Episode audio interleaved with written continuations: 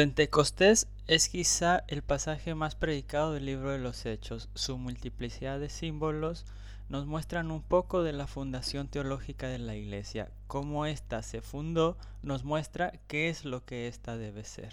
Bienvenidos al tercer sermón de la serie Hechos, la primera iglesia. Yo soy Alexis Rodríguez y este es el podcast de Teologando Ando.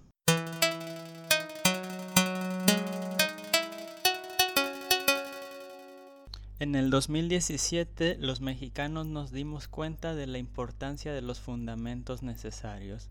Con el terremoto que ocurrió, que como ustedes saben causó muchos desastres, la pregunta era por qué un terremoto que en otros países como Chile no hubiera ocasionado tanto daño en la Ciudad de México, que se supone que también está acostumbrada a tener terremotos, causó tanto. Y las investigaciones mostraron que los edificios no tenían los fundamentos necesarios y legales para soportar este tipo de catástrofes. Las iglesias son iguales. Hay grandes iglesias que a partir de un pequeño terremoto pueden ser derrumbadas. Mientras tanto, hay otras iglesias que pueden soportar ataques externos e internos. ¿Cuál es la diferencia? Yo me atrevo a decir que son los fundamentos sobre los cuales están fundadas. Y Pentecostés es exactamente eso, la fundación de la iglesia. ¿Sobre qué fundamento se funda la iglesia? Dice Hechos capítulo 2, vamos a leer todo el todos los versículos del día de hoy. Dice así, cuando llegó el día de Pentecostés estaban todos juntos en un mismo lugar. De repente vino del cielo un ruido como el de una ráfaga de viento impetuoso que llenó toda la casa donde estaban sentados, y se les aparecieron lenguas como de fuego que, repartiéndose, se posaron sobre cada uno de ellos. Todos fueron llenos del Espíritu Santo y comenzaron a hablar en otras lenguas, según el Espíritu les daba habilidad para expresarse. Y había judíos que moraban en Jerusalén, hombres piadosos procedentes de todas las naciones bajo el cielo. Y al ocurrir este estruendo, la multitud se juntó y estaban desconcentrados porque cada uno los oía hablar en su propia lengua. Y estaban asombrados y se maravillaban diciendo, mirad, ¿no son galileos todos estos que están hablando? ¿Cómo es que cada uno de nosotros los oímos hablar en nuestra lengua en la que hemos nacido? Partos, medos, elamitas, habitantes de Mesopotamia, de Judea y de Capadocia, del Ponto y de Asia, de Frigia, de Panfilia, de Egipto y de las regiones de Libia alrededor de Sirene, viajeros de Roma, tanto judíos como prosélitos, cretenses y árabes, les oímos hablar en nuestros idiomas de las maravillas de Dios. Todos estaban asombrados y perplejos, diciéndose unos a otros, ¿qué quiere decir esto? Pero otros se burlaban y decían, están borrachos. Entonces, ¿cuáles son los fundamentos de la iglesia y hacia dónde nos llevan estos fundamentos? Me atrevo a decir tres fundamentos que nos da el pasaje del Pentecostés y una consecuencia de estos fundamentos. Los primeros dos fundamentos tienen que ver con el significado del Pentecostés y el tercero con lo que pasó. Primeramente, el día de Pentecostés se celebraba la primera cosecha del año, es decir, era el momento en que se agradecía a Dios por la primera cosecha que la tierra les iba a dar. Esto nos habla de que en Pentecostés se está celebrando una nueva creación, que es la creación de la iglesia. El fundamento de la iglesia es el ser un pueblo nuevo, un pueblo recién creado, un pueblo del nuevo nacimiento. Por eso todo aquel que es parte de la iglesia pertenece a un pueblo nuevo. Ya no somos antiguos, como dice la carta, en Cristo somos nuevas criaturas. Esto es el primer fundamento de la iglesia. Cada uno de los que estamos acá, cada uno de los que hemos creído en Jesucristo como nuestro Señor y Salvador y hemos recibido el Espíritu Santo, somos parte de una nueva creación y esta nueva creación viene a ser la iglesia de Cristo nosotros, cada uno como una nueva persona, pertenecemos a esta iglesia, la iglesia de Jesucristo. ¿Qué nos dice esto en la práctica para la iglesia? Que si somos una nueva creación, tenemos que dejar afuera lo que está en el pasado. los pleitos, los rencores, la envidia, las ganas de tener más, de estar por encima de todos, eso se queda fuera, eso se queda en el pasado. Lo que está de la puerta para adentro es la nueva creación, es la iglesia de Jesucristo. En segundo lugar, un significado que si bien no era, el principal de Día del Pentecostés, pero que ya era celebrado por el pueblo judío, era la entrega de la ley en el monte Sinaí. ¿Cómo fue esta entrega? Recordemos un poco. Están en el desierto después de haber salido de Egipto y todo el pueblo se reúne mientras Moisés sube al monte Sinaí y la Biblia nos dice que nadie más se podía acercar al monte porque ¿qué había? Había fuego, había tormenta, había un gran ruido, un gran estruendo y solo Moisés puede ir a recibir la ley de parte de Dios y él atrae a su pueblo. ¿Cómo sabemos que el escritor de hecho está pensando en esto? Primeramente, el mismo día del Pentecostés nos lo dice. Y en segundo lugar, aquí toma eh, más valor el símbolo que usa de las ráfagas de viento impetuoso y de las lenguas de fuego. En Pentecostés también hay fuego, también hay viento. La gran diferencia es que no hay un solo hombre que va y se reúne con Dios para traer la ley a los demás, sino que a todos los que están ahí reunidos, los 120 de los que hablábamos la semana pasada, todos reciben esta revelación, todos reciben estas lenguas de fuego y por lo tanto todos reciben el Espíritu Santo, todos reciben esta nueva ley. Así que la iglesia está fundada no sobre una ley antigua, está fundada sobre una ley nueva y esta ley es la ley del Espíritu Santo, la ley que no está sobre las tablas sino que está escrita en el corazón. ¿Cuál es la diferencia de una ley externa y una ley interna? La diferencia es que mientras la ley externa la tienes que cumplir por obligación, la ley interna que está grabada en ti te da la idea de que tú quieres cumplir la ley. No se trata solamente de obligarnos a hacer cosas, sino de cambiar nuestro corazón, nuestras voluntades para ir hacia la voluntad de Dios. ¿Cuál es esta voluntad de Dios? El amarnos, el amar a Dios, el amar a los demás y el amarnos a uno mismo. Todo esto es parte de la ley de Dios, pero esta ley de Dios es la ley que está adentro de nosotros. Como iglesia no podemos estar fundados en una ley externa, en una ley escrita donde cada uno tiene que venir y firmar y aceptar, sino que tenemos que estar fundados en la ley del Espíritu, la ley del amor, la ley del perdón, la ley de la paz, de la tolerancia, de la diversidad, de la inclusión. Todo esto es la ley del Espíritu Santo y esto no puede ser solamente que alguien lo reciba y se los comparta, sino que tiene que ser una ley que viene directamente a cada uno de los que estamos aquí presentes.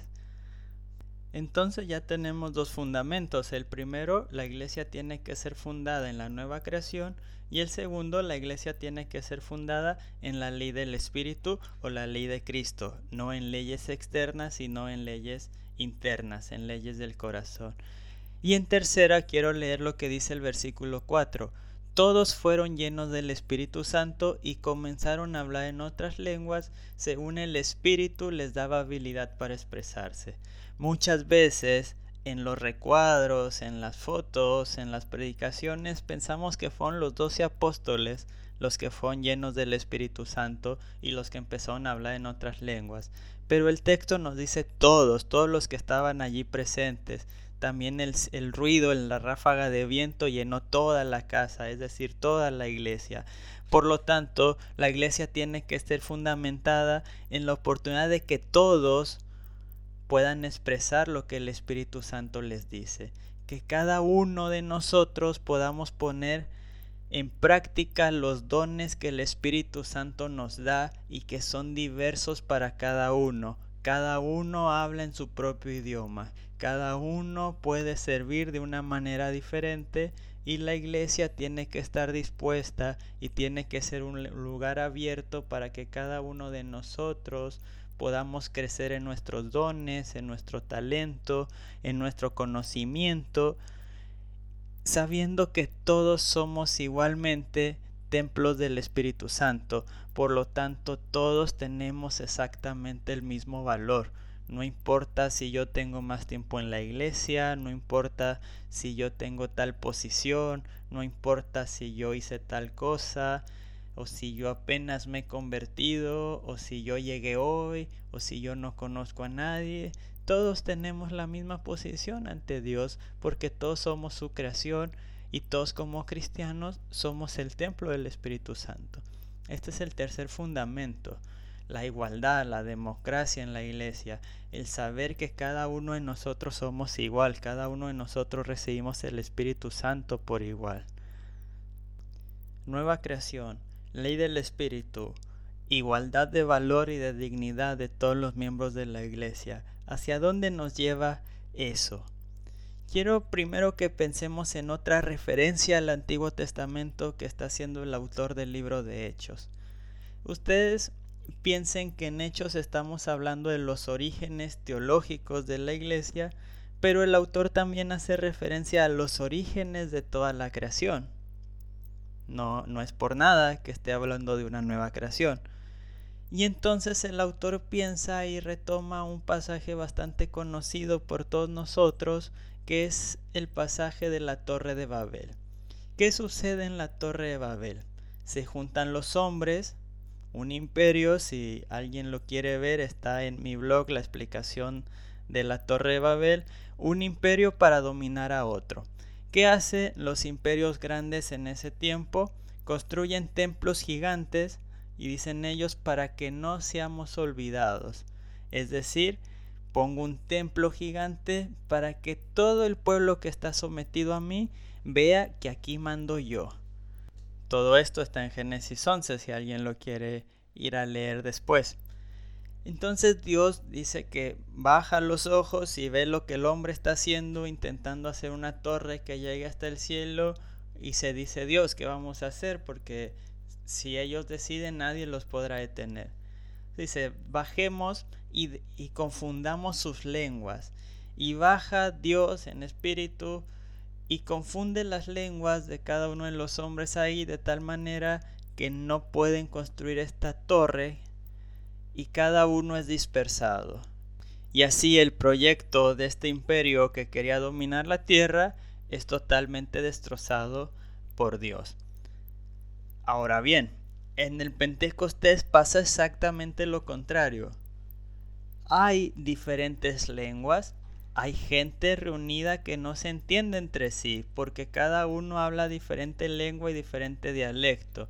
¿Qué pasa en Pentecostés? No es que todos empiecen a hablar la misma lengua, pero sí que todos se pueden comprender entre ellos.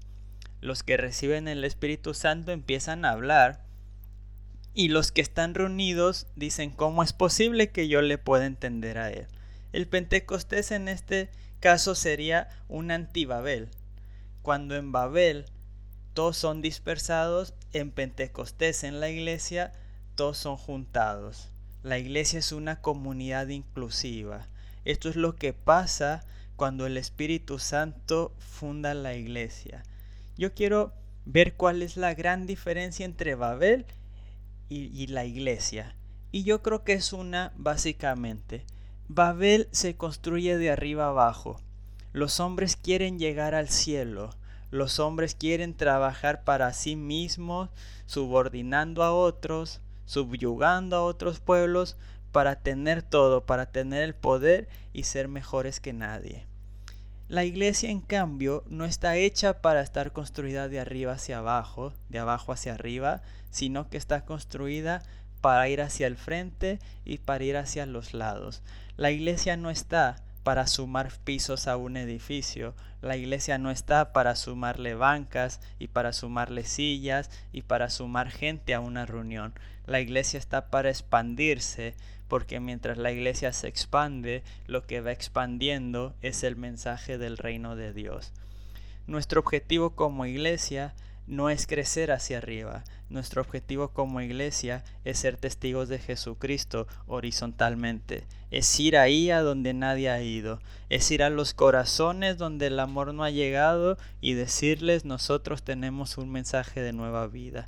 Es ir a aquellos que nos necesitan, aquellos que no conocen a Jesucristo, darles un abrazo y decirle no te preocupes hermano, que nosotros como iglesia vamos a estar para ti la iglesia recibe el Espíritu Santo. ¿Por qué?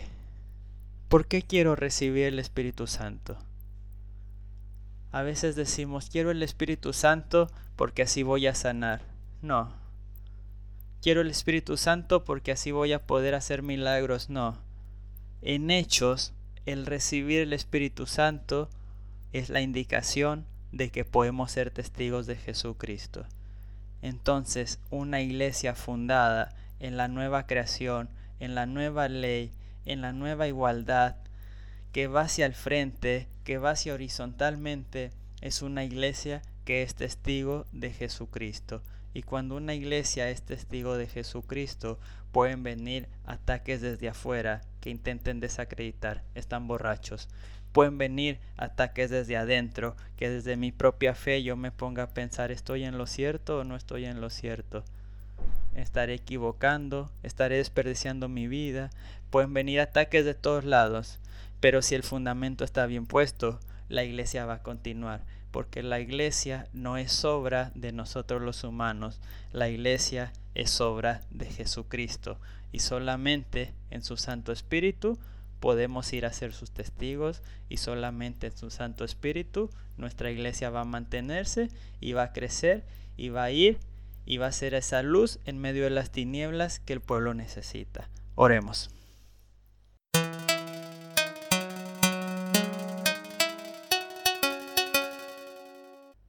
Eso es todo amigos por hoy. Muchas gracias por tomarse el tiempo de escuchar esta predicación.